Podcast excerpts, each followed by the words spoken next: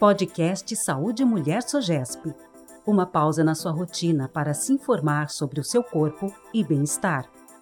Estou grávida do meu segundo filho e não gostaria de ter outro filho nos próximos anos. Meu médico disse que posso colocar o DIU durante o parto, logo depois que o bebê nascer. Isso não é perigoso? Como é feito, doutora Renata Franco?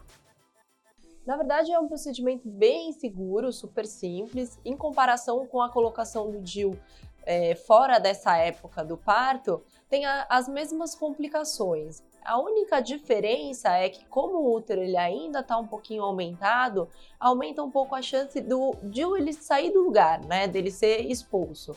Essa chance ela aumenta mais ou menos uma de, chega aproximadamente a uns 20%, tá? É, mas é um momento que a gente consegue aproveitar a anestesia, então não traz nenhum desconforto.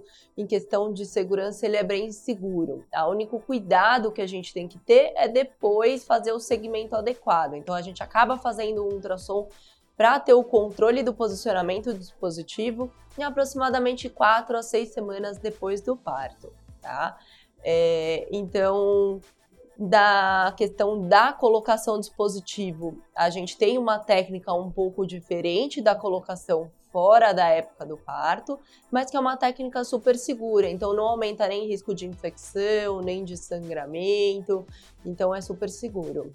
Este podcast é uma iniciativa da Associação de Obstetrícia e Ginecologia do Estado de São Paulo, para te ajudar a entender mais sobre sua saúde.